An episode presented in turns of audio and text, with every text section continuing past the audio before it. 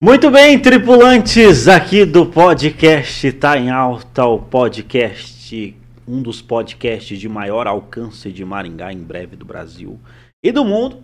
E se prepare aí, aperte o cinto, porque nós iremos decolar, nós iremos é, aterrissar, decolar, né? E hoje vocês estão vendo aí, nós temos uma presença diferente aqui no nossa bancada aqui do podcast está em alta, né? É, nós estamos aqui, nós convidamos ela hoje o Celso Tenari ele ah, foi tá levando a, a, teve que fazer uma viagem aí de urgência, né? É, então hoje nós temos uma co-host convidada que é, que é a atriz, né? A Suelen Nefertari vai estar tá me ajudando hoje aqui como co-host. Suelen, seja bem-vinda aqui ao podcast Está em Alta mais obrigada. uma vez. Eu sei que foi bonzinho ao, ao começar, né? Mas já queria começar com polêmica, né? Será que há substituições? Olha aí. Celso foi substituído por Sueli Nefertari. Mas o Celso, é, o Celso é insubstituível. não, é verdade. Muito querido. Saudade de você já. Pô, fiquei triste aí de, de estar aqui e você não, mas é, seguimos aí, né? É tá verdade. É verdade, né? E eu vou falar para você, nós temos muitos recados. Hoje nós iremos conversar com uma pessoa que tem uma cultura, uma bagagem excepcional. Né? Nós iremos falar aqui sobre teatros, sobre teatro, sobre arte cênica, rolo, Big Brother, tudo. Eu vou conversar sobre várias coisas aqui. Assunto que muito me interessa. Né? Muita coisa aí, né? Muita coisa. Muita coisa por vir. Suelen Nefertari eu quase falei Suelen Tenari, que é o Celso Tenari. Claro, né? Suelen Nefertari.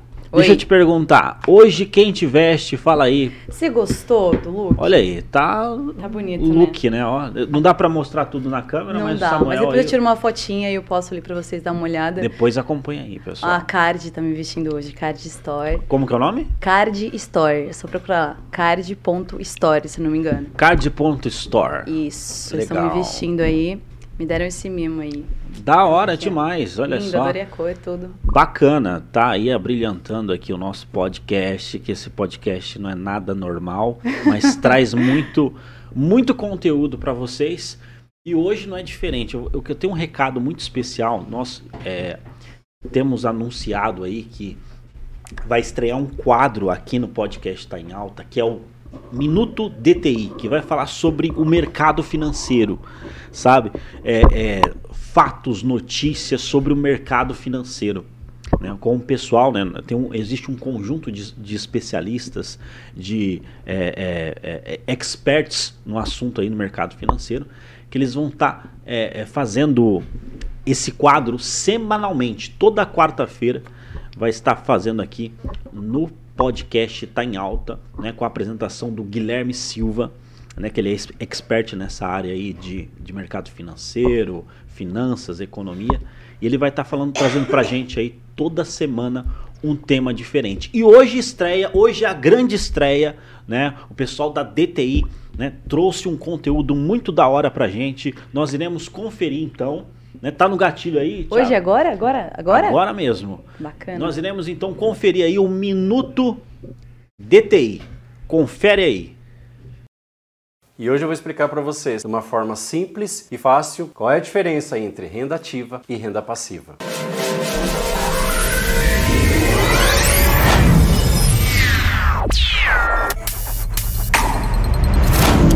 E nesse vídeo de hoje é importante nós entendermos a diferença dentro de um planejamento financeiro daquilo que você está buscando organizar para o seu futuro. Renda ativa, como o nome diz, ela é proveniente de toda a sua ação, de todo o seu trabalho, que é trocado por valores para uma capitalização, ou seja, o teu trabalho versus o resultado financeiro que traz. Renda passiva, por sua vez, é uma renda que ela vem até você de uma forma involuntária. É uma renda que ela, independente da tua ação, ela está vindo todos os meses ou dias, de acordo com a tua organização, para o teu fluxo de caixa. Ela pode ser proveniente de fundos de investimentos, aluguéis e tantas outras formas que existem para você construir uma renda passiva. E a aposentadoria do futuro, como eu tenho falado com bastante pessoas que nos procuram, realmente é criar de uma forma exponencial uma renda ativa que vai fazer diferença no teu orçamento.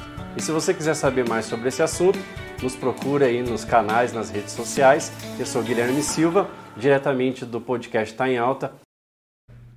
Ficou muito bom, não ficou, Suelen? Gostei, gostei, gostei da edição Da hora. também. Muito da hora, da hora, meu. Aprendemos aí, né? E é super interessante, né? É bom saber de finanças. grana, money, né? Se você Precisamos. se interessa, né? Poxa. é, Muito, tô- e muito. Condensado aí, né? A Jovem Pan tem um quadro consagrado que é o Vai Torinho, né? Estamos aqui humildemente trazendo aqui um- um outro- uma proposta também aqui do mercado financeiro. E vocês conferiram aí, próxima semana tem mais, tá? E vamos já bater um papo aqui, né, Sueli Nefertari? A nossa convidada. Convidado especial, né? Pra falar, hein? Você Eu. que foi aluna dela, por Cara, favor, dela. faça as apresentações aí. Ela que é atriz, roteirista, professora de teatro, que aliás foi a minha professora. Tô aqui até nervosa, né, em falar sobre esse assunto, senão, se não souber falar sobre alguma técnica, ela vai puxar minha orelha, eu sei disso, eu tenho certeza. Mas é, é muito bom estar com ela aqui, minha amiga também. E é isso. E nós, e nós é, é, esse podcast foi marcado é, Faz- em abril, né? Faz tempo, né? É, a e já foi tinha, já, planejando ti- há algum tempo. já estava registrado aí a, a, a presença de vocês e vamos dar as boas-vindas, agradecer por ter topado esse desafio de estar no podcast Tá em Alta. Amy Silva, Oi. seja bem-vinda. Boa noite, boa noite, Jovem Pan, boa noite, ouvintes, boa noite, Suelen, boa noite, Altair. Tudo Boa bem, noite. gente? Show. muito feliz, gente, de estar aqui com vocês, né? O podcast mais ouvido de Maringá. Olha, É, de olha maior só, alcance, de um dos maior maiores alcance. alcances de Maringá, você pode ver os números. Inclusive, eu até aproveitei teu gancho, você, você- você, é, né, ajeitou, vou, vou- vou fazer o gol. É, nós tivemos um vídeo agora, eh, recentemente, que estourou, teve um alcance aí de mais de um milhão de pessoas. Uou. Então a gente agradece de verdade aí o pessoal que está interagindo com a gente, está acompanhando nosso conteúdo. E vai sair muita coisa aqui, entendeu? Aqui a gente quebra o protocolo. Eu tô, eu tô falando com vocês aqui pela câmera, mas daqui a pouco a gente quebra o protocolo aqui, né? E o papo flui aqui. E Tá ela também toda linda, olha, você viu o look dela? Você vê, meu. E quem me estão- veste sou eu mesmo. É. Quem me veste é o meu Quem que te guarda-roupa. veste hoje? Ai, quem me veste sou eu mesmo. né? Mamãe. Deixa eu te falar, eu vou já começar esse negócio porque eu tenho muita curiosidade. Eu evitei falar no- nos bastidores porque eu tenho, eu gosto de perguntar ao vivo. Pergunte, Eita, pergunte. dá medo agora. Mas você falou que vai contar tudo, a gente vai trazer. Quase tudo, né? Quase tudo, quase tudo. Poxa, a- você tá nessa caminhada aí, a caminhada artística, professora, não é? É, atriz, roteirista. Mas como que tu entrou dentro desse mundo? Como que você é, entrou, família? Como que é aí? Como que explica pra gente? Eu vou, eu vou falar em duas partes, porque ah, tem duas partes. Como eu- quando eu comecei a trabalhar como atriz, Aham, e a segunda parte foi quando eu comecei a dar aula, que são duas histórias que eu acho muito en- engraçadas, né? certo. Eu, eu comecei no teatro, tenho 34 anos hoje, eu comecei a fazer teatro com 12. Não parece, né? Não, Obrigada. vestinho de menina. E, é. né, com 12 anos eu comecei a fazer teatro, mas eu estava na escola e fiz uma peça de teatro na escola. Eu tinha um personagem que era uma vilã muito ruim e eu fui vaiada, extremamente vaiada. Sério.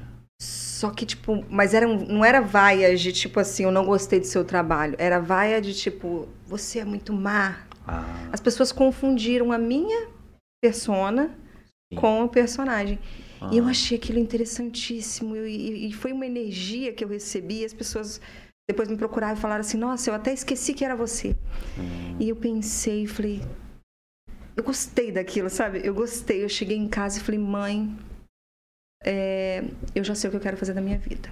Ela falou o que eu falei: Eu quero fazer teatro. Eu, a energia que eu senti ali é o que eu quero pro resto da minha vida. Eu quero sentir isso. Aí a Sim. minha mãe olhou pra minha cara e ela teve uma reação que eu achei interessante. Que ela olhou pra mim e eu falei assim, fiquei esperando uma reação dela. Certo. Ela olhou pra minha cara e falou: "Vai dentro do, vai lá no armário, é, na parte de cima e pega um, um caderno vermelho, assim, uma pasta vermelha que tem lá". Aí eu ela não falou nada, ela só mandou eu pegar essa pasta. Eu peguei a pasta, coloquei na mesa, ela falou: "Abre". Quando eu abri, para minha surpresa, assim, interessante, tinham vários folders de apresentações antigas de um grupo teatral chamado Estrela. E ela falou: lê ali, lê embaixo quem são os artistas. Aí eu falei: "Ah!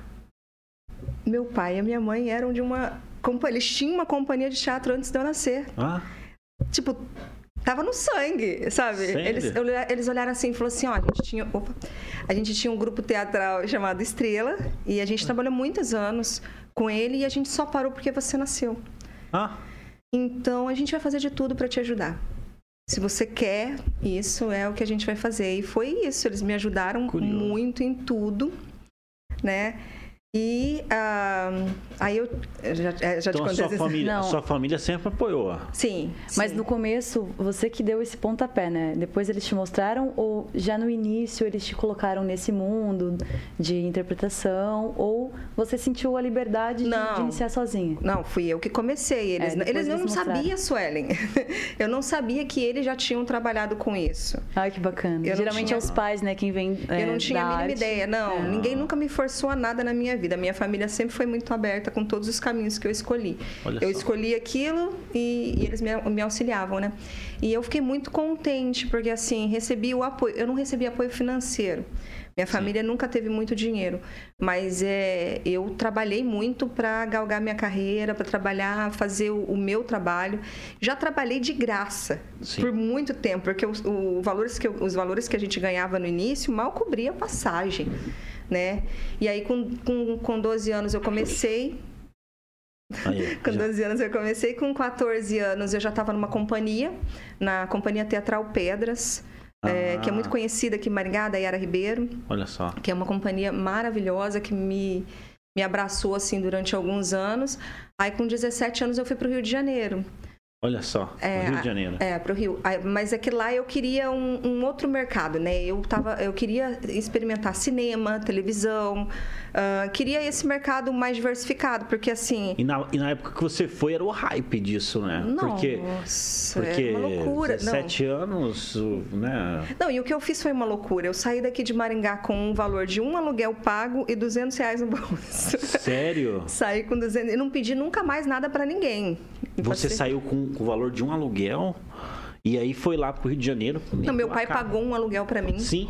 Ele deixou pago um aluguel. Ele falou: Filha, eu não tenho mais dinheiro pra te dar. Então, Olha só. ele pegou e pegou 200 reais, me deu. Eu subi no ônibus com 200 reais Caraca. e fui pro Rio de Janeiro, sozinha com 17 anos. Aí. Aí eu lembro que, que quando eu comecei a trabalhar, depois de um tempo não me chamavam mais para trabalhar e eu fiquei sem trabalho e eu fiquei desesperada porque eu não tinha dinheiro, né? Aham. Aí foi muito engraçado, foi quando eu fiz as minhas primeiras participações, é, que eu fiz JK, eu fiz alguns seriados na Globo, né? Olha só. É, foi bem interessante. Nessa, nessa situação em específico foi quando eu só um comecei... detalhe que não pode falar Globo aqui, só.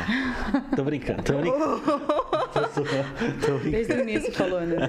Também trabalhei em outras, em Não, outras tô emissoras. brincando, tô brincando. Mas é verdade. Não, Não, meu Deus, eu até fiquei nervosa agora. não tô zoando, já. Não, então, aí eu trabalhei nessa emissora. Não, Que a gente falar. não pode Não falar. fala Globo, tá? Não pode falar Globo? É, não Ai, gente, eu não vou falar Globo. Fala plim plim, Eu não vou falar plim plim, plim plim. É, né? Então, eu não trabalhei na Globo, quer dizer, na. gobi. É. É, então, aí, enfim. não, foi muito engraçado, porque eu comecei fazendo figuração, né? Figuração, igual todo mundo que começa lá vai fazer figuração. É eu mesmo. lembro que eu cheguei na porta do Projac, tinha uns banquinhos, eu fiquei ali horas e horas esperando alguém passar. Eu com dinheiro para comprar um sanduíche. Comprei um sanduíche, fiquei lá esperando. E ninguém me chamava para trabalhar mais. Aí eu vi um, um moço saindo com um telefone, um rádio na época, né? Ele estava com o rádio na mão, aí esse menino pegou o rádio na mão e falou assim: Então, eu tô precisando de meninas loiras que saibam dançar, música dos anos 70, precisa ser dançarina, viu? É, e e ele, ele especificando, só que assim, fisicamente as pessoa, a pessoa era eu. Ah. E eu tava atrás dele, ele não tinha me visto. Aham. E ele falou: Não, eu preciso de gente, meninas loiras, bem branquinhas, não sei o quê. Tava, tava dando ali o, O perfil. o perfil, que meu perfil. Aí na hora que ele tava sentado, assim, que ele largou o celular, eu enfiei a cara assim com tudo pra frente. Falei, oi, tudo bem? Eu sou loira. É, branca. e por um acaso eu também sei dançar música nos anos 60, eu sou dançarina. Nunca tinha feito um curso de dança na vida. nunca tinha feito. Super atriz, né? Desde nunca fiz, nunca Sim, fiz. nunca. Aí nunca tinha feito. Não, naquela época eu não tinha feito ainda. Aí cheguei e falei que eu tinha todas as qualificações que ele queria. Todas. E ele olhou pra mim e falou assim: "Ah, me manda seu material e eu te ligo na quarta". É, e eu tinha mais um, um amigo meu que tinha o mesmo perfil, mandei a minha foto e a dele, o meu portfólio, o trabalho todo. A gente alugou Grease, ensaiamos todas as músicas. E Sério? eu comecei a trabalhar em JK, fazendo um núcleo ali do, do palácio, né? E depois me chamaram para fazer participação. Depois de um tempo viram meu trabalho, gostaram, né? E eu, foi assim que eu comecei ali. Você está se referindo à novela JK, é isso? Isso, o seriado, é. Ah, o seriado. Ao seriado né? JK. Foi de grande destaque aí. né? Isso, eu fiz o seriado, eu, eu fiz algumas outras participações. Eu também era dublê da Mariana Ximenes, da Letícia Colim, que tá Ah, é? aí em alta. E eu fiz um- uma dublê também da Carolina, mas eu só fiz um trabalho como dublê da Caro- Carolina Dickman, Olha se eu não me engano. É, foi bem hora. legal, foram uns trabalhos interessantes. É assim. engraçado, vocês dois na bancada aqui, loira, né? Brancas, tem HB20, faz odonto. Ela Não, falou exatamente parecida. isso pra mim hoje, que eu estava a cara do pessoal que fazia odonto. Mas é Não. muito. Já, Não é, gente, já é muito branco. Se alguém quiser patrocinar minha HB20, arroba M underline Silva. Aí, ó, fica, fica a dica aí, ó. Fica a E eu vou dica. falar pra você, hein? O pessoal, ó, eu, eu entrei em contato com o pessoal da BMW lá na, na, na. Patrocina nós aqui, eu tenho certeza que vai dar um triplo de retorno aqui, porque o nosso público é extremamente qualificado. O público que assiste a gente é um público que, que realmente gosta e, e- e- procura ter resultado. Então, você da, da BMW, fica, fica esse convite aí, ó. Essa intimação. A gente tem que sortear um pro nosso público também, né? Pro público Sortear tá em uma alto. Ó, aí sim. Gostou da ideia? Essa é boa. Mas olha, falar pra você, tô curioso. Daí- daí chegou no Rio de Janeiro ali, né? Todos esses desafios. E aí, como que foi esse próximo episódio aí da tua história? Ah, então, né? Eu trabalhei, fiz vários projetos, me formei, né? Me graduei. E aí eu resolvi. Gente, tá um frio danado que eu tô mexendo muito Você tá com cabelo. frio? Ó, não sei, se, de repente, se tiver. Tá, O então. controle sumiu, o controle sumiu. É, não- Obrigada, mas- gente. valeu. com Então, tosse. é, eu- como eu estava dizendo, eu comecei a trabalhar já Sim. bem nova, né? Eu tinha 17 anos. Aí eu fiz alguns projetos, é, me formei e resolvi voltar para Maringá. Certo. Obrigada, gente. É. E resolvi voltar para Maringá porque eu não queria ficar tanto tempo longe de casa, né? Apesar dos projetos Valeu. estarem rolando e tal. E aí surgiu a oportunidade de, de dar aula Ah, Aqui no Paraná. Aqui no Paraná já, aqui no Paraná. Quando eu voltei, eu comecei a trabalhar em uns, alguns projetos e surgiu a oportunidade de dar aula. E essa é a melhor história que eu já tive na minha vida, porque foi totalmente aleatório. fala aí. Totalmente aleatório. Eu, gosto. já tinha me formado, já tinha minha graduação, tananana, e eu cheguei um dia, eu, eu sempre montei projetos para outras pessoas. Porque eu tinha feito magistério, eu já tinha dado aula como professora de primário, mas eu montava projeto para outras pessoas. Uhum. E um dia um amigo meu falou: Olha, eu tô indo conversar com uma patrocinadora de projetos sobre o meu projeto. Você não quer ir para conhecer ela? Vai ser importante para você um contato. Aí eu falei assim: Claro, vamos. Ótimo contato. Fui lá, opa, boa tarde, tudo bom? E estamos conversando ali. Nunca tinha dado uma aula de teatro na minha vida. Na minha vida. Aí ela, ah, ela conversou com ele, né? Ele, ah, então eu tenho tal projeto, tal projeto, tal projeto. Ela, maravilhoso. Só que esse é um projeto de grande porte. Eu preciso de mais alguns projetos. Você não tem? Ele olhou para a cara dela e disse assim: Então, essa é a Amy, né? Como eu já tinha te dito, ela é professora de teatro, ela pode ter algum para te oferecer. Eu olhei assim, Olha aí. Meu Deus. só que com a segurança que eu. Eu joguei uma, segura, uma segurança ali. Naquele momento eu olhei e falei. Como eu já tinha feito projeto para outras pessoas, eu comecei a descrever um projeto para ela. Perfeito. Aí. Falei metodologia científica do Ó, projeto. Disse a quantidade de essa. crianças, as horas. Pô, valeu, hein, Eu montei um projeto ali na hora, assim, e falei assim, então, eu utilizo a metodologia da viola Spolin, plá, plá, plá, plá, plá, e comecei. Ela olhou e falou assim, nossa, perfeito. Adorei o projeto, vamos fechar. Fechou o projeto comigo. Fechou e aí que ela começou fechou, ela a carreira fechou- docente. Ela fechou o projeto comigo. Eu nunca tinha feito nada, absolutamente nada. Fechei o projeto, saí da sala assim. O que, que eu fiz? e aí eu descobri que eu era muito boa nisso. É que eu sou humilde, né, gente? aí eu descobri o quanto eu era boa nisso, gente. Conseguiu, né? Mas você não tinha um trabalho em mãos, né? Você tinha todo esse conhecimento, mas não estava no papel. Não, olha só, eu montei todo um projeto no mesmo dia, No porque eu mesmo já dia. era projet... eu já projetava projeto para outras pessoas. Então eu montei um projeto é, para ela, muito bem feito.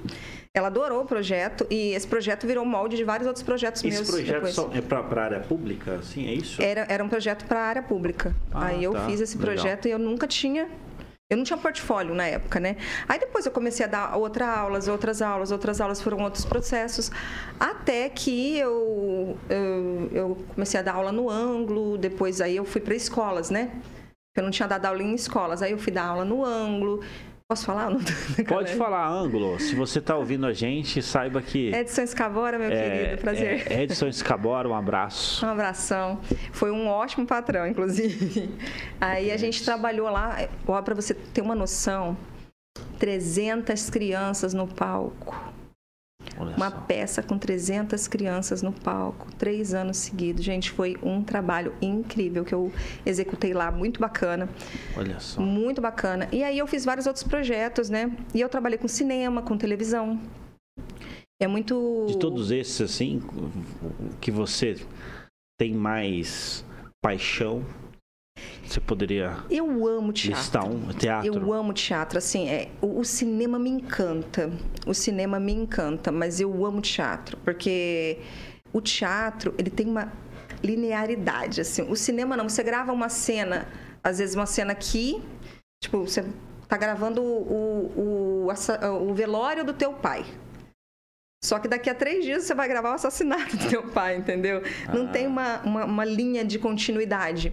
E eu gosto do, do teatro porque ele é um jogo de ação e reação. Ah, Entende? É um jogo de ação e reação. Você trabalha com a emoção do outro.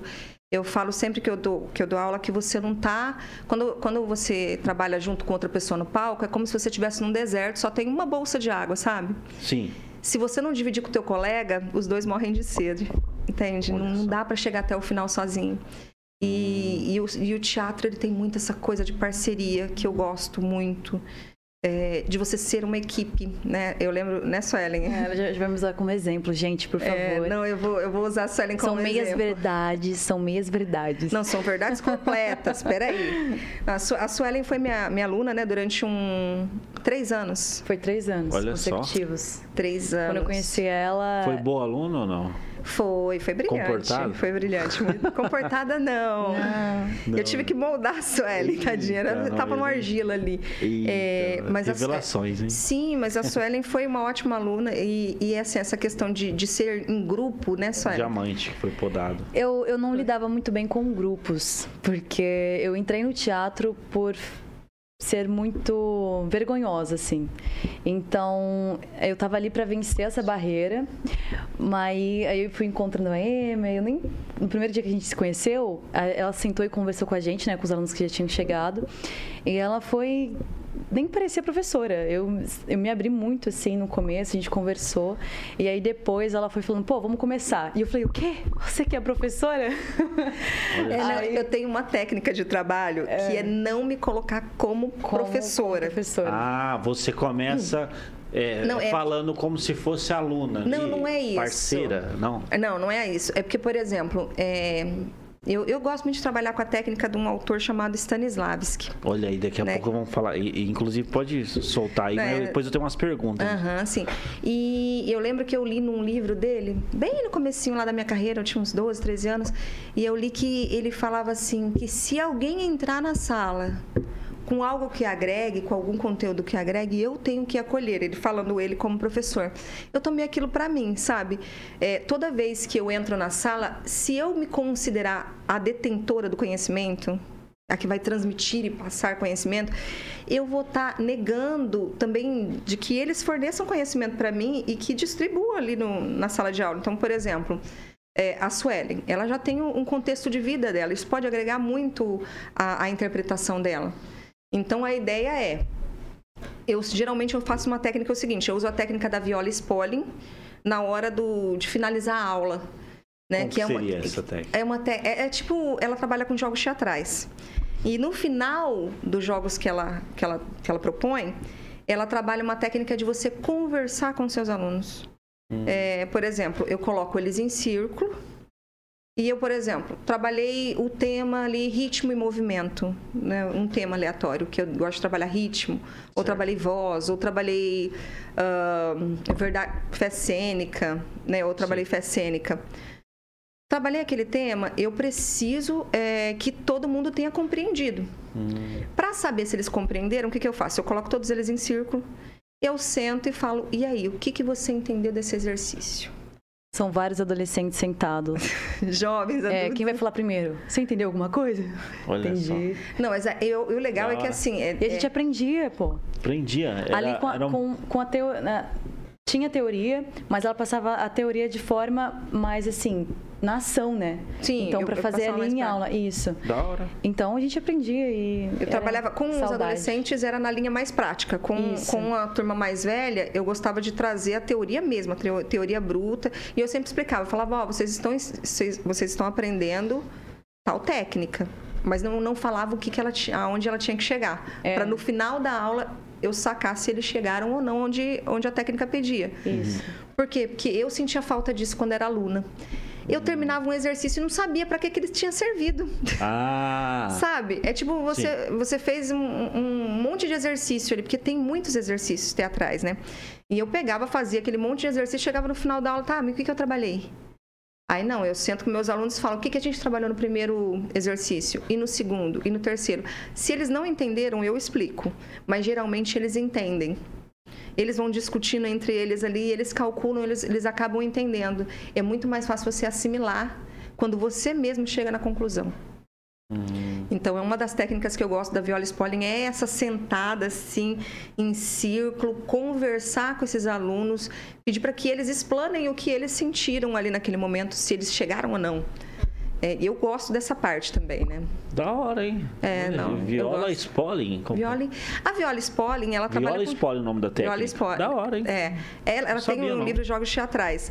É, nesse livro Jogos Teatrais, tem muito conteúdo bacana de fácil aplicação. Ela trabalhava com cartões, né? Então, tá descrito exatamente como trabalhar, como você fazer todo o processo. É muito bacana. Eu gosto muito de alguns jogos dela para chegar em alguns pontos que, o, que a técnica do Stanislavski pede, às vezes eu pego algum exercício dela e adapto. Uhum. Mas é muito bom, é com jogos. Interessante, é. e isso, tudo se torna interessante quando tem jogos, né? Impressionante, né? Esse, esse processo de gamificação né? Inclusive é, é, aplicado em várias áreas, né? Você pega é, cursos, é, eles gamifica, coloca fase para você passar, vai desbloqueando, etc. Existe um processo de gamificação que faz dar engajamento, né? Eu fui contratado para estar tá na Engá, e lá fizeram o show do milhão. O show do milhão nada mais é que um processo de gamificação, onde você tem um quiz, né? E Sim. aí as pessoas vão se engajando. No caso desse, desse, desse processo, assim, de. de é, o teatro ele, a pessoa que faz o teatro, né, participa dessas oficinas, né, faz todo essa, esse processo. Quando ela chega na sala de aula, ela é muito mais dinâmica, né? Sim. Ela sim. envolve mais, né? Sim, eu já tive muitos, muitos alunos assim. Eu dei aula tanto na assistência social quanto sim. na área de, de cultura e na área social. Sim. É, e nessas duas áreas eu percebi assim que eu tinha certos problemas com alunos que tinham problema de comunicação. Ai. Muitos alunos não me procuravam porque queriam ser atores. Ah, eu não quero ser artista.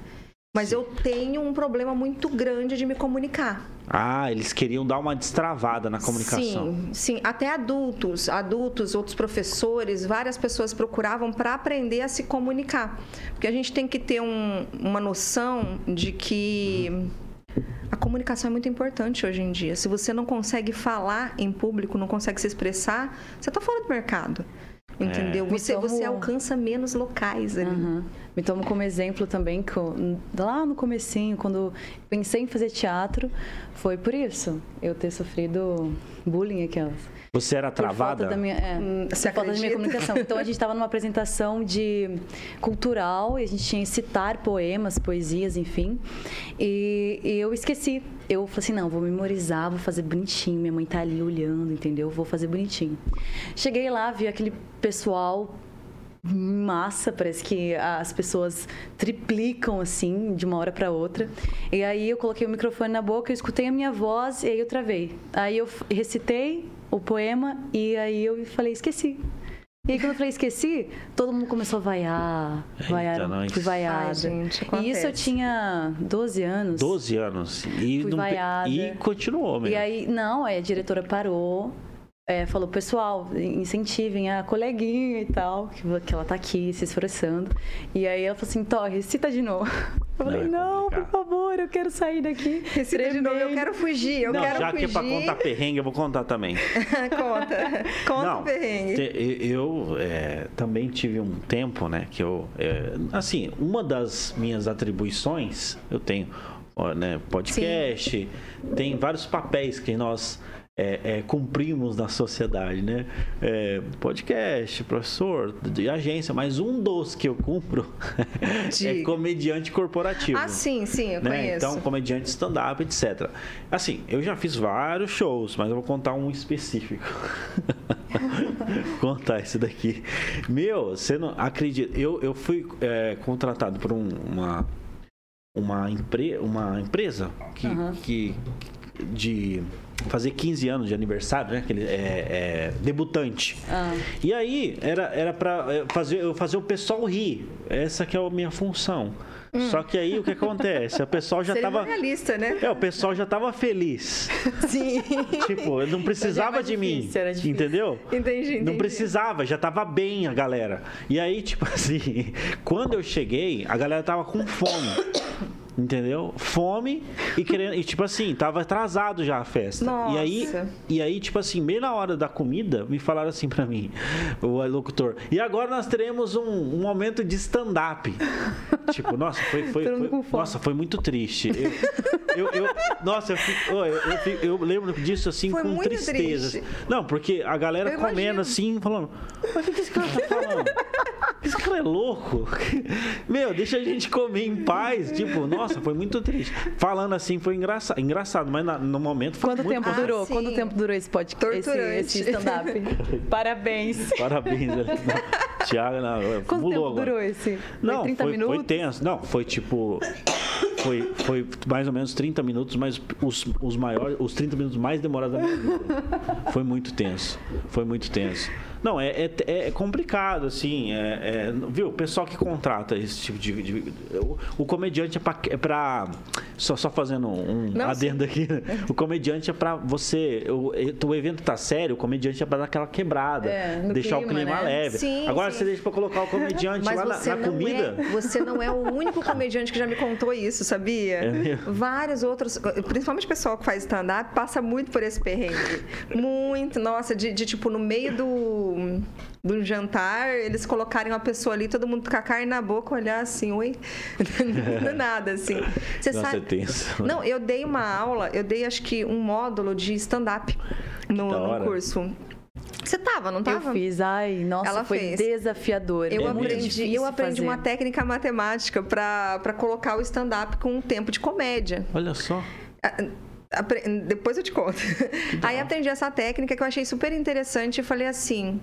"Ah, já sei, eu vou aplicar com os meus alunos, porque meus alunos são minhas cobaias também, eu, eu confesso. Olha aí. Porque assim, ó, quando, cada, cada, cada hora. curso a mais que eu fazia, eu trazia mais um conteúdo, né?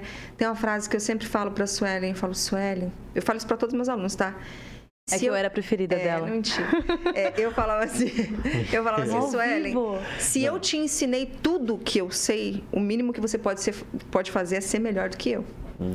Eu sei, não era? Eu sempre tomei isso Era a frase mim. que eu sempre falei, falava, falava pra eles, ó, gente, eu passei tudo pra vocês. Aí eu cheguei nessa brincadeira do stand-up, né? E tem um monte de cálculo matemático pra chegar ali no tempo da comédia perfeito. Cada um fez, olha que interessante, cada um fez é, uma, uma, uma sketch de comédia baseada no tempo matemático de 10 minutos. Todos eles ficaram engraçados. Olha, Todos eles caíram no, no tempo. A Suelen deu uma bacalhada. você fez também, Sueli? Ela fez também. Todo mundo É fez. que, é, não, não sei que no momento, eu não sabia o que falar, e eu fingia que, que eu, tipo, travava. É Aí eu difícil, voltava. viu? Isso é- foi muito bom, né? Foi Sim, mas viu, stand-up os outros pensam que é fácil, mas Não, é não é não. e você tem que Difícil, testar a difícil. piada. Porque assim, é, as pessoas não entendem, mas, por exemplo, no caso de você estar fazendo uma peça, você, você treinou aquele. Você ensaiou, você fez o cálculo ali das Sim. ações. Você fez com que cada. Por exemplo, eu, o Stanislavski, você trabalha muito técnica, né? Você trabalha ali pequenas ações que te levam a grandes ações, que te levam ao final dessa peça, que é uma superação enorme ali, né? Mas no caso do, da comédia stand-up, não. Tem ali uma dificuldade muito, muito diferente. Por quê? Porque depende do seu público, do dia que você tá, é, do tempo que você tá usando. Por isso que eu falei que é um cálculo matemático bem legal, porque você tem um tempo da comédia, entendeu? Tem um tempo, um timing. E cada pessoa tem um time diferente. Olha, Cada comediante tem um time. E até Exato. você descobrir o seu, porque é uma coisa muito pessoal. Descobrir qual que é a, a, a sua personalidade cômica, né? Que as Sim. pessoas vão rir mesmo. Porque tem, é, algum- tem algumas pessoas que tentam fazer uma coisa forçada e não, não é legal. é, não. Porque você tem que lembrar que o stand-up basicamente é comédia em pé. É. Sem máscara. Essa é a ideia do stand-up. É você fazer comédia de pé, nu ali, só você, sem personagem e representar, eh, falar coisas do cotidiano, basicamente. Você vai falar coisas do seu, do seu cotidiano, ou seja, você está falando sobre coisas que você conhece. Só que você tem que fazer uma trilha ali certinha pra você contar uma história sem ela perder o tempo da comédia, porque às vezes uma coisa que é engraçada pra você não é engraçada pro outro. Exatamente. Por isso que às vezes você vai lá. Desafiador, né? Imagina, ó, você, você podia estar com um baita de um material incrível. Mas sabe o que aconteceu? Te botaram pra fazer esse material na hora que tava todo mundo comendo. Não, é. Não era o tempo Não, tem, certo. E eu vou falar pra você, tem um- é. uns Da comediantes que são consagrados, né? O Rafinha Basso, o Maurício Sim. Meirelles. E eles contam que já passaram por perrengue também, sabe? Sim. O, Rafinha Bastos, ele conta que ele tava no evento, né? E aí, tipo, a galera não tava prestando atenção. A galera tava falando entre si. E aí, tipo, a dona do evento pegou o microfone e, e- e falou assim: pediu Pessoal, respeita! Ele é um comediante. Não, e- e- não, isso é a pior coisa Pior que que- existe. Não é, Não, não, não é- pedir pra que alguém. É igual alguém tentar explicar uma piada, né? Nossa, é, é- pior do que. Acho que pior que pedir, pedir atenção é pedir pra alguém explicar a piada. Eu não, eu não entendi, desculpa. Nossa, é complicado. Não é? Mas eu, eu acho que o, o, o estranho do, do comediante é quando a pessoa fala assim, ah, você é comediante? Então me conta uma piada. É, não, isso aí. Isso é- acontece com, com Mas você? com- Tipo assim, comigo- uma Acontece, acontece. Ah, mas Ô, comigo acontece. Pra imitar o atriz Silvio chora. Santos. É, você é atriz? Chora. Ah, não. Chora vai. aí pra você. Chora pra mim ver se você é atriz. Agora, o Silvio Santos eu, eu já pedi. Já Então, pediu. ele não imitou no dia que eu pedi. Não, mas já pediram pra, pra eu fazer. Olha, pedi. Uma vez, ó, de verdade, assim, ó, eu, eu, já tô, eu já superei isso aí, vocês podem ficar tranquilo. Então, tipo assim, eu tava no velório da minha avó. tava, você foi, foi tempo. Nossa. Aí, tipo assim, o, a pessoa chegou e falou assim: E aí? E aí?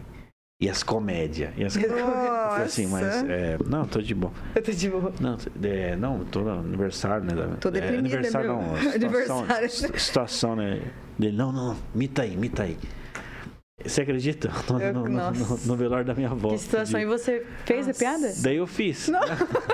Aquele, Não, você assim- imitou o Silvio Santos no velório da minha. Vai, vai morrer. Eu, ah, é, minha avó. eu não, Não, não, sei todo- imitar, com gente. todo- Imita- ó, imitar Sabe, é uma arte que agora, eu não domino. agora eu faço é, cômico, né? Claro, nas- no, no momento ali é extremamente delicado, né? Mas aconteceu, claro que eu não imitei, né? Mas a pessoa também um pouco fora de, de, de momento, né? Mas acontece, né? O pessoal fala, né? Eh, Tem, tem um cara chamado Oscar Filho que fala assim, ó, é engraçado que ninguém chega pro proto, é, protolo, urologista ou urologista, não é urologista? então, é, é, Dá uma examinadinha. é, dá uma examinada. Ninguém fala isso, só fala pro comediante. Que é trabalhar. Mas eu achei, o que é legal da, da Amy, sabe o que, que é? Que é, tipo assim, ela tem uma didática. né, como professora, você vê, é, tem, tem vários recursos né, que você utiliza ali. Dezenas, dezenas de recursos.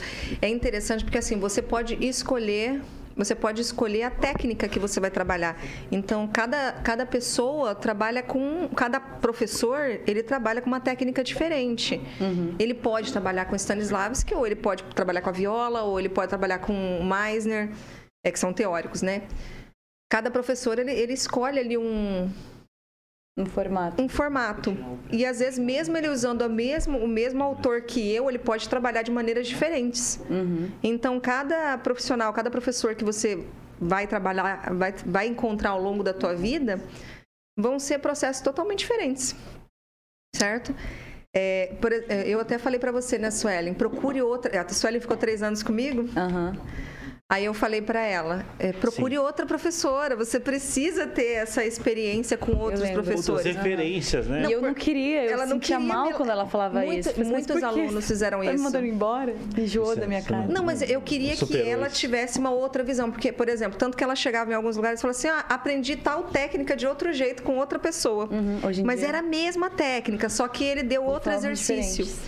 Né? Porque assim, são é, vários autores. Você pode, por exemplo, o Stanislavski, o que eu gosto desse, desse autor. Isso só contextualiza para nós, porque Ah, assim, tá, eu, eu, eu falar, eu eu particularmente eu Você eu conhece, né? conheci, né? Na época eu não tenho toda a expertise que você tem, mas eu fiz um tempo teatro também. Sim. Mas eu conheci esse autor, mas você que é, é Não, eu já ia expert é. nisso daí, professora de teatro, que, que Stanislavski, que, que, que Tá, é é isso eu Stanislavski? ia falar assim, ó. Entre, entre os, os teóricos ali da, da área do teatro, o Certo. Stanislavski, ele, ele modificou o nosso pensamento sobre o teatro. Certo. É, por quê? Porque ele criou um sistema, não é um método, não é uma receita de bolo. Tipo assim, faz isso, isso e isso e você vai se tornar um grande ator.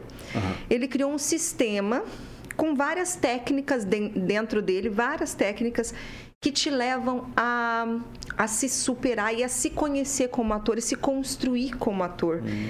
E por ele ser um sistema aberto, não é um sistema tipo metodologia fechada, é, cada pessoa que pega para trabalhar com ele, ela pode observar e trazer exercícios para que você chegue naquela, naquele objetivo ali do, do, do sistema do Stanislavski.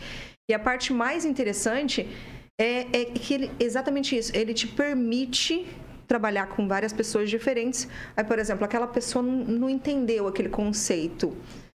Então, eu vou trabalhar com outro exercício, mas eu, eu vou chegar ali. Não é uma receita de bolo que, padronizada, entendeu? Você consegue chegar ali, você tem várias, várias partes. Assim, é difícil comentar exatamente todas, porque é um sistema complexo e bem longo, né? A gente, Mas, ah, basicamente, ele busca que você chegue na fé cênica, na verdade. Como é que é? Na verdade cênica Na verdade, cênica. trabalhar com organicidade, sabe? Tipo, ser orgânico.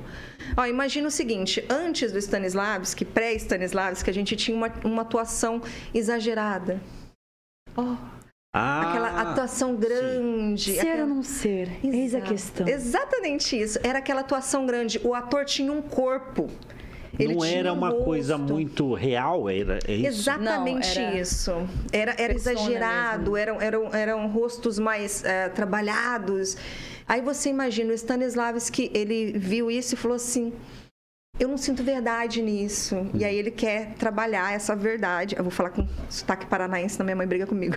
Sim. É, é que eu falei verdade. Verdade. Eu não vejo Verdade. verdade nisso, né? Eu preciso trabalhar ali um método, né? E ele começou, foram 30 anos de estudos. E Foi um sistema, por isso que eu falo, é muito difícil você é, minimizar o sistema do Stanislavski em, em poucos minutos, assim.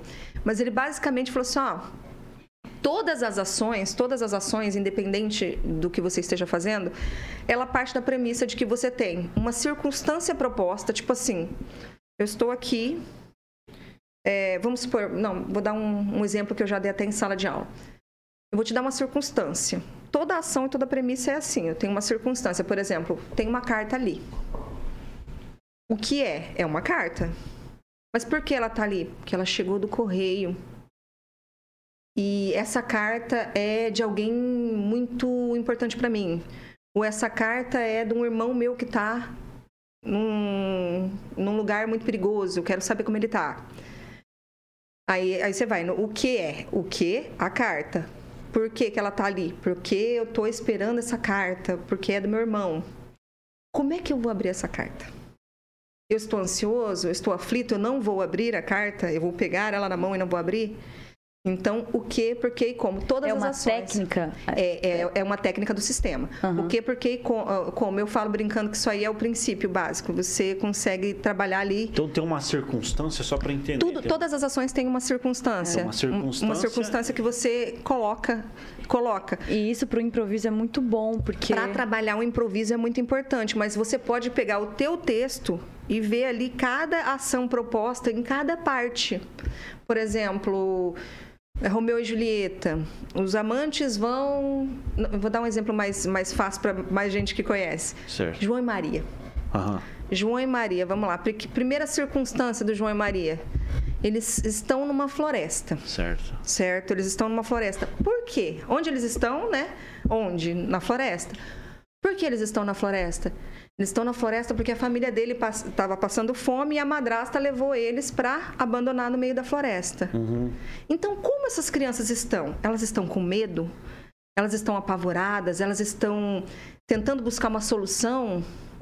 E aí você, a partir dessa premissa, você vai entender a próxima ação, a próxima pequena ação da- dessa, dessa, dessa fábula, que seria, por exemplo, eles encontram uma casa de doce com uma pessoa, que geralmente o mal é representado pelo feio, né? Então aí eles encontram uma bruxa malvada, uma pessoa feia, com nariz grande, uma verruga. é, e eles estão lá naquela casa, mas eles veem uma casa de doce. Então, o que? O que é, é a cena, né? Qual é a ação? Eles encontram uma casa de doce. Por quê?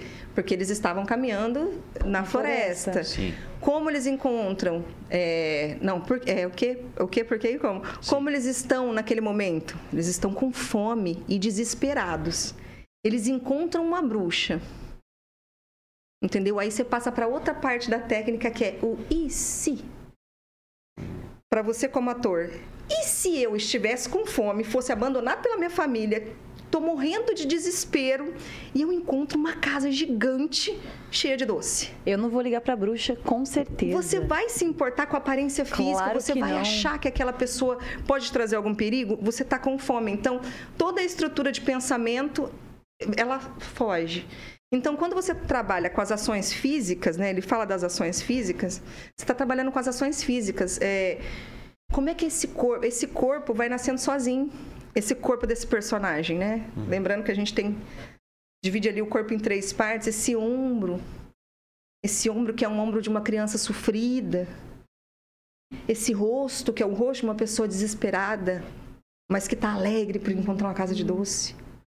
Então todo esse corpo, todo esse desenvolvimento vai se fazendo ao longo do processo. Então, e você vai fazendo isso por partes, é, é um trabalho de formiguinha. Você vai por partes. Que então as pessoas, é, as pessoas vão e, e tem várias partes ali até você chegar no final, são várias técnicas que você vai E- agregando. E dentro de uma classe, assim, de alunos, quando sempre no final você fazia uma peça ou alguma coisa que interasse, né? E colocasse à prática o que a gente aprendeu anteriormente. E como você escolhe é, essa, esse espetáculo? Da onde é, é partido é, essa escolha, né? Eu Então- gosto muito. Geralmente é o seguinte: as pessoas acham que quando eu, eu dou uma peça, eu penso nela naquele momento. Aham. Eu penso- eu geralmente eu não penso nela naquele momento. Eu penso nela, tipo, um ano antes. Um ano antes eu já estou pensando todo o conteúdo que eu vou trabalhar. Até porque eu geralmente preciso, é, quando eu trabalho, eu trabalhei muito com prefeituras, né? Trabalhando com prefeituras, você precisa ter uma antecedência de figurino, cenário, tudo que você vai precisar antes de você começar a trabalhar. E como eu, já, eu, eu sempre já sabia um ano antes, então eu sentava e pensava, bom, eu tenho 20, uma média de 20 alunos, eu preciso de uma peça que se encaixe ali com 20 alunos. Certo. Eu separava ali no meu material todas as peças que se encaixavam naquela quantidade de aluno. Aí eu olhava e falava, bom, aqui tem 15, 16. Aí eu sentava, reescrevia a peça. Eu sempre reescrevia, eu já fazia roteiro desde sempre, né? Eu reescrevia a peça para deixá-las mais simples, mais adaptadas para adolescentes, para as crianças, mais palatável mesmo, tipo É, a assim. gente já fez um sonho numa noite de verão, né? Sonho de uma noite de verão, que é Então, super imagina. complexo, tem uma métrica é, muito grande e eu Qual era a tirei faixa todo- mesmo de, de idade das- dos alunos ali? ah, de 12 a 17. 12 a 17 anos. Sonho de uma só. noite de verão. E eu vou até aproveitar esse gancho, a galera aqui gosta muito de você, aqui tá, tá dando bastante elogios aqui, ó. Obrigada, Inclusive, eu galera. gostaria de agradecer aí o pessoal que tá participando, né? Nós, nós temos aqui, ó, ah, Pedro da Silva, né? Estou tão animado, tá dizendo aqui, né? É, também aqui um perfil que se identifica como lindo do Linda. dia pra pra você. Sucesso M. Obrigada. É, Silvanira também, Deus abençoe Emilane e Robson Almeida, a Amy arrasa, parabéns. Ali, eu conheço Celso. Júnior, Celso. Celso mundo aqui, ó, o nosso aí, pessoal? parceiro aí, né, também tá aqui, tá aqui na, na, na audiência aqui, participando. E o papo tá interessantíssimo, viu? Vou falar para você. Eu acredito que isso vale vale ouro para Vale quem para quem tá quem começando quer na quem é carreira, da área, né? né, na carreira Não de só ator, também de quem quer, atriz. quer ser ator ou atriz, também pessoas que querem desenvolver, né? Essa. é, ser mais desenvolto, falar melhor, tirar essa, essa vergonha. Então, o teatro ajuda muito. Sim, com certeza. não, exatamente. E É o você- Celso tá- falou assim que queria estar com vocês. Ai, Celso, eu queria muito te conhecer. Eu assisti todos os seus podcasts aqui. É verdade, eu, fiz um- Celso. eu fiz uma maratona de Compilada. estar no, é, tá em alta. Falaram que você é bonito, Celso. Falaram. Claro que- Ah. Ai, droga, Celso, manda uma eu. pergunta aí. Se você tem alguma pergunta, Celso, manda aí pra gente. Celso, manda as perguntas também. Mas ó, vou falar pra você, viu? Que show, meu. Que papo interessante. Ai, papo gente, eu da hora, hein? muito, vocês têm que me olha, só, interromper. tá Eu sou superando as expectativas, viu? De verdade mesmo. Você Ah. traz ali de um jeito muito da hora mesmo. É gostoso de aprender. Eu acredito que esse é o sentimento do pessoal aí que tá acompanhando a gente, né? Não é tanto que eu fiquei três anos com ela, gente. Três Gente, anos, você sabe que a ideia inicial dessa turma, olha só que engraçado. A ideia inicial da turma que ela participou era fazer um curso para teatro de iniciante. E era um ano, entrava outra turma. Aham. O problema é que entrava ano e saía ano e ninguém queria ir embora do curso. Aí eu Pois tive é. que fazer o. é, fazer um dois, um três, um, e fui aumentando ali. Aí eu falei, gente, eu tenho que ir. eu tenho que ir. Aí, porque eu tinha que fazer uma pós, eu queria fazer uma pós, né? Aí eu abandonei os meus pupilos lindos, mas eu, eu sempre mantive contato com todos eles. Eu, eu sou muito stalker dos meus alunos. Eu sempre, eu sempre quero saber como eles estão. Tem hora. vários deles seguiram profissão, profissionalmente. Aham. Eu tô sempre ali. E aí, tá tudo bem? Como é que você tá? Eu gosto de perguntar, eles, quando eles têm dúvida também, vários me ligam, ai, Amy, eu vou fazer um teste tal, me ajuda. Vai lá na minha casa, faz. eu sou esse tipo É, eu, de pessoa. Eu sou aquela, que- eu, tipo, ela é minha mentora, gente. É, não, preciso, porque assim, eu, é eu falo brincando, é, eu trabalho assim, eu ensino de uma forma. Eu sou, eu sou uma pessoa assim que eu, eu sou, eu gosto de agregar, né? Meus alunos, igual eu falei, eu não sou professora deles. Eu sou uma pessoa que está aprendendo o que, o que o, um conteúdo e ensinando ao mesmo tempo. Então eu ensino tudo que eu sei, eles me passam o que eles sabem também. E assim a gente é uma família. E como família, às vezes seu parente vai embora, vai para longe, mas eu tô sempre em contato. Eu gosto de manter essa proximidade. É bobeirinha minha, mas é uma particularidade, né? Qual é o seu favorito aí? Já fala os nomes. Ai, não posso falar. Espero que todos sabe. eles estejam escutando isso. E porque ela vai falar, né? Fala aí o nome, o nome. É, vamos lá. Nomes, né? Nomes. Inclusive, eu acredito assim, a gente tá, colocou aqui várias, é, um assunto interessantíssimo, fomos, fomos para várias áreas, né? Nossa Senhora. Desde a área docente, da área né, de atriz, et- etc. Mas a gente quer saber dos perrengues. Tudo que é ruim de passar é bom de contar. Eita, meu Perrengue. Deus. É que a, a Amy, ela no, no- ali no projeto, ela era a roteirista, a, a diretora, né? De ação. E também figurinista, cuidava da gente ali, é, cenógrafa. Babá, mãe. Babá, mãe, porque, Eita. tipo, todos menores de idade, né? Então, os Eu já pais, peguei os pais já projeto deixavam, assim. aham. Porque é difícil, né? Vamos, ó, eu vou falar uma coisa pra você, talvez pode ser semelhante isso, né? Eu acredito que seja. Claro. É, no caso, quem faz teatro é uma profissão, como qualquer outra, só que as pessoas, elas perguntam assim, ah, você faz, é, você faz só teatro e... Ou você faz o que pra viver? É, é, você faz teatro e trabalha... é, é, Não, o que, como que você como tra- como que as faz As, pessoas me perguntam assim: "Ah, você faz teatro, mas no que você trabalha?" É, exatamente, maravilhoso, é maravilhoso. exatamente. Então, a real é o seguinte, é, realmente, no Sim. começo da minha carreira, eu mal ganhava pra para sobreviver. Certo. Assim, então eu tinha que fazer muitos outros trabalhos para poder suprimir ali o, o projeto.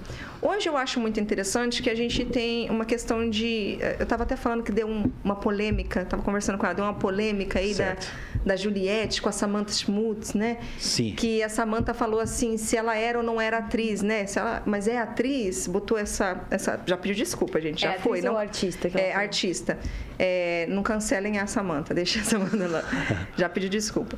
É, aí o que, que acontece? A Juliette tinha falado assim: ah, eu, como artista que estou me tornando, que sou, né? Por quê? Porque ela estava começando a fazer turnê, trabalhar com, com música.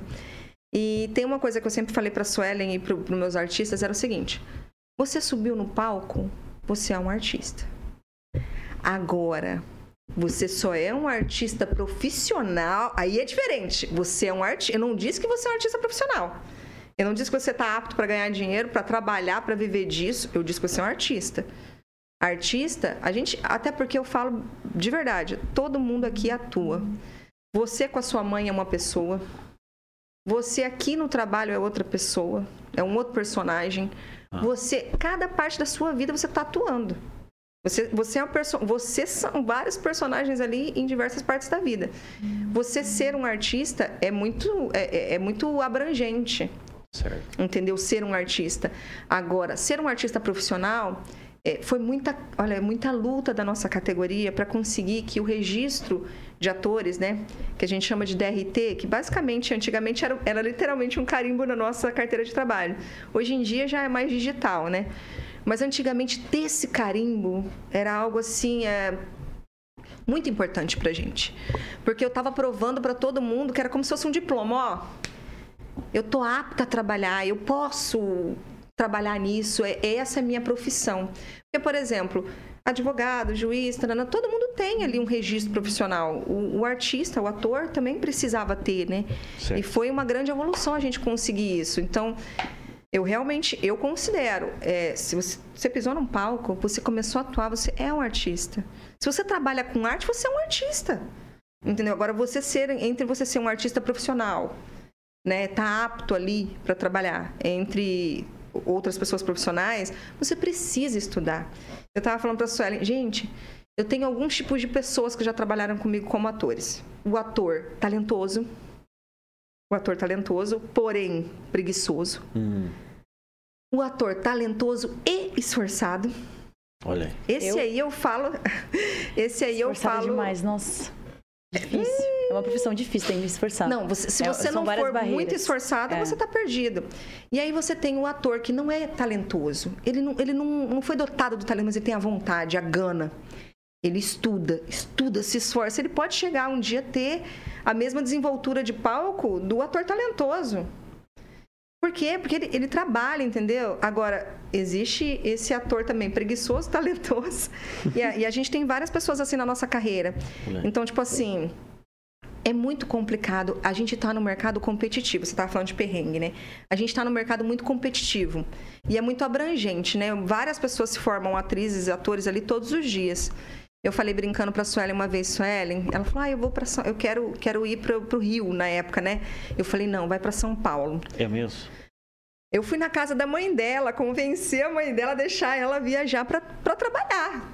Eu É, sou, eu, cidade eu do sou esse tipo de né? pessoa. Sempre, tiram, Então, é culpa sempre dela. tiveram.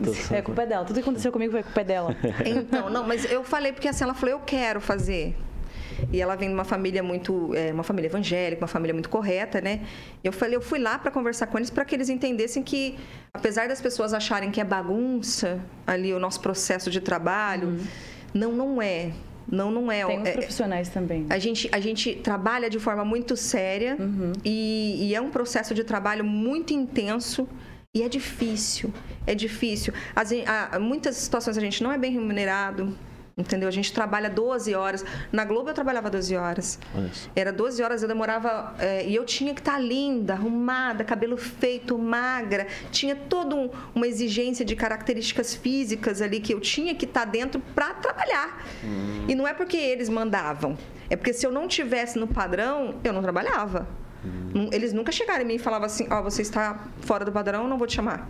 Mas se eu saía fora do padrão um pouquinho. Hum Uhum. Eu já não estava ali Sim. apta para trabalhar. Então as pessoas não entendem esses processos.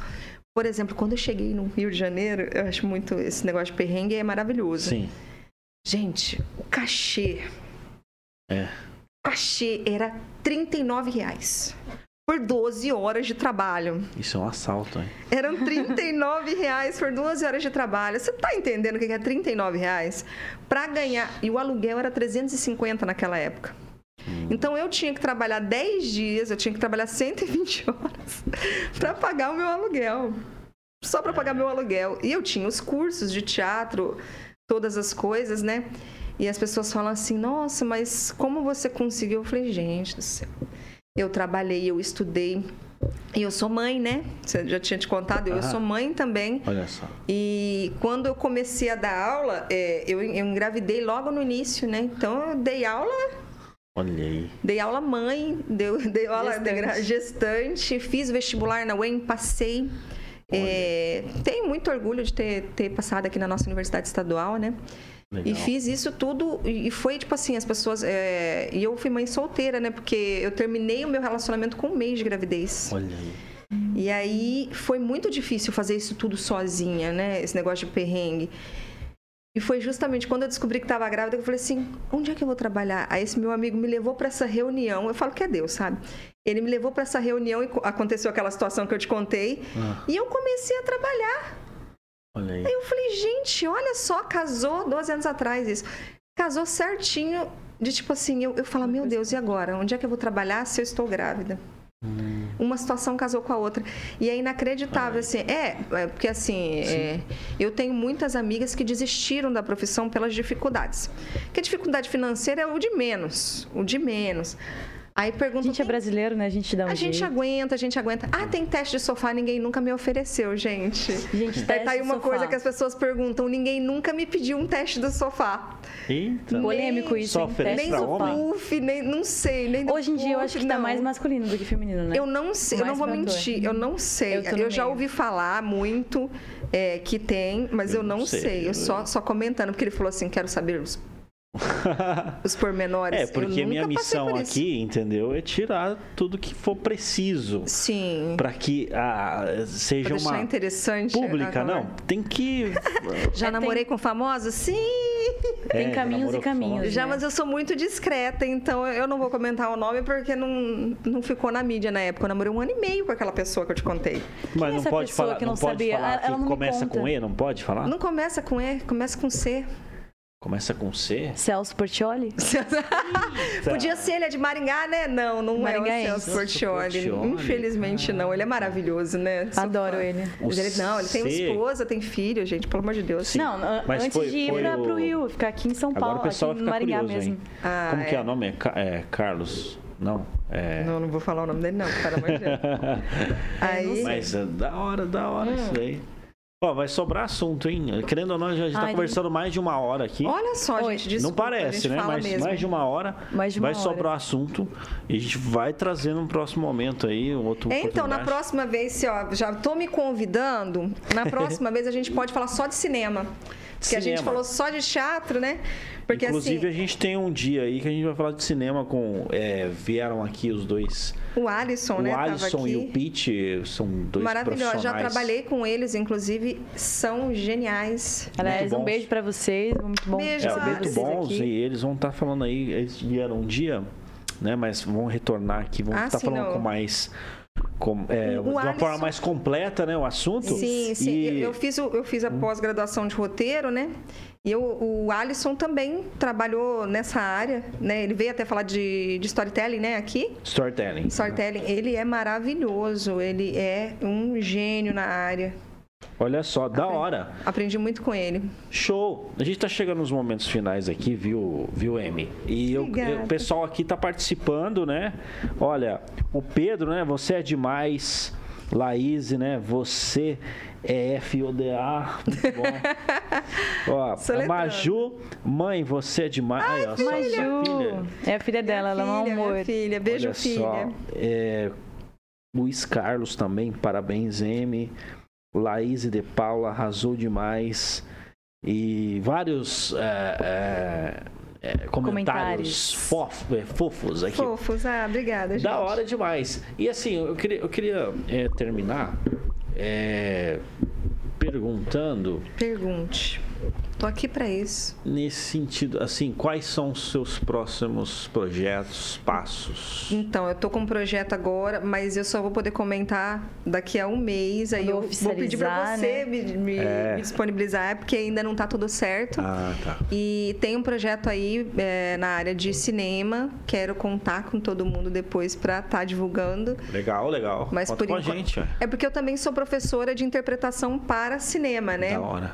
Eu trabalhei em algumas agências trabalhando com interpretação para cinema e TV, porque o Stanislavski trabalha justamente uma metodologia que hoje é a metodologia usada em Hollywood, né? Então, é o que eu estudo há mais de 12 anos. Não, desculpa, mais de 20. Mais de, é que a idade a gente esquece, né? Sim, sim. É, há um- mais ou menos 22, 20, 20, 21, 22 anos é, que eu estudo Stanislavski e aplico em sala de aula 12. Então, é, é a técnica lá de, de Hollywood e eu vou estar trabalhando isso aí. Olha aí, Legal. primeira mão. E, e É, com mas- os assuntos que a gente abordou agora, nesse momento, qual livro você indica, assim, para as pessoas estarem lendo? Algum específico que, tipo, vai ajudar um, a um todo? Legal, boa, É, boa. Eu vou indicar é, Stanislavski, Vida, Obra e Sistema, Ah, A Criação do Papel, A Criação do Personagem, A Construção. São todos livros desse, desse mesmo autor, tá?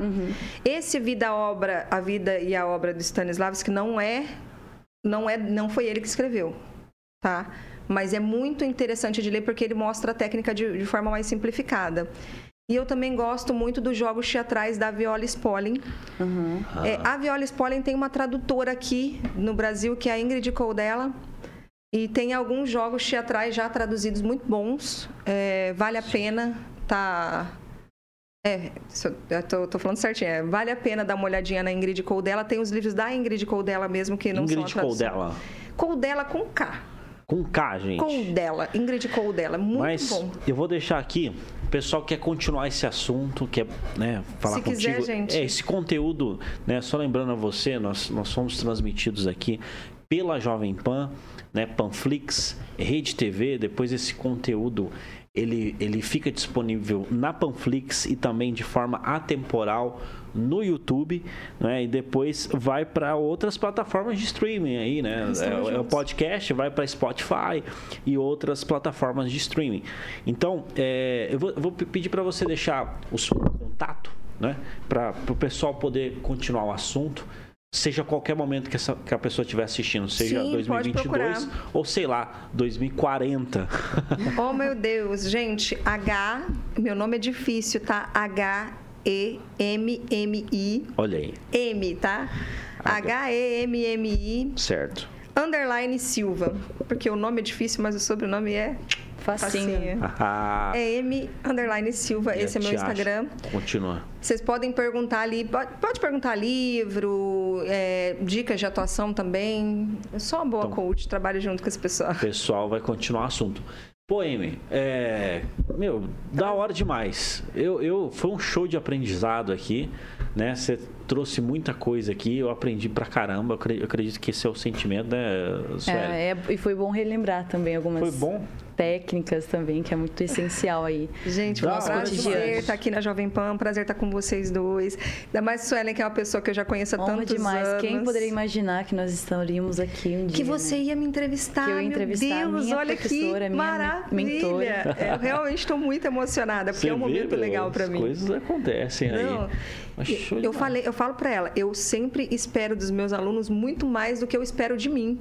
Eu tô conseguindo, né? Aquela... É, porque se eu passei tudo que eu tenho para ela, é tipo uma herança. Você tem uma herança, o mínimo que você pode fazer é multiplicar, né, amor? Eu agradeço a Jovem Pan por essa oportunidade. Obrigada, hein, Jovem Pan, obrigada. E aqui o pessoal do Tá em Alto também dá Obrigada. Altair. Gente, tô muito, Show demais. Tô muito feliz, viu? Obrigada. São muitos agradecimentos. E eu vou falar pra você, depois na próxima a gente vai quebrar mais os protocolos ainda, porque aqui é, aqui é real, essa aqui é a nossa proposta, entendeu? É mostrar o que a faculdade, as empresas não mostram, um papo real, um papo verdadeiro, um papo que, que pô, inspira, uma resenha inspiracional aqui, a gente traz pra vocês aqui, nossos telespectadores e ouvintes aqui da Rádio Jovem Pan. E se você aí tiver uma oportunidade de fazer um curso de teatro livre, né? É, até filhos, coloque seus filhos, né? Incentive a cultura, que isso é essencial e Tá aí vai uma ajudar coisa- aí uma geração. Tá aí uma coisa muito importante, só para fechar uma coisa Show. que eu queria falar. É, eu trabalhando na assistência social e em algumas secretarias de cultura, eu notei uma coisa que eu achei muito triste. As crianças não leem. Elas não leem. Eu trabalhei o Sonho de uma Noite de Verão e quatro alunos nunca tinham lido um livro inteiro. É, aqui a gente tem um hábito de não ir ao teatro, entendeu? Não consumir produções nacionais. E isso é muito importante. Incentivem seus filhos. Enfim, se se programem, vão, tem o convite ao teatro, tem várias opções aqui em Maringá. É, se você é de fora, procure as opções da sua cidade. É, comece a, a consumir produto natural da tua cidade. legal. Entendeu? Consuma ali o. a- tem muito, gente, tem peças de teatro de qualidade im- assim, ímpar, maravilhosas. E, e é, aliás, às vezes seu, seu vizinho faz teatro você não sabe Da hora. não é? Então leiam, estudem, pratiquem. Vai fazer bem para você, não vai fazer mal, com certeza. Maravilha, meu. Obrigada. Isso aí, qualquer dia a gente vai trazer as autoridades aqui, fica, fica estendido o convite também, as autoridades de Maringá, de Maringá e também é, os pessoal de referência nacional, né? É, que que, deixa eu ver aqui. Aqui. Ah, tá. Tá meio... Tô só observando. Tá meio Tortinho. torto aqui, mas agora tá certo, não é? É, o meu, agradeço demais. Obrigada. Resenha inspiracional. Eu sou Altair Godoy eu sou Suelen Nefertari. e este foi mais um Tá, Tá em Alta Alta. podcast.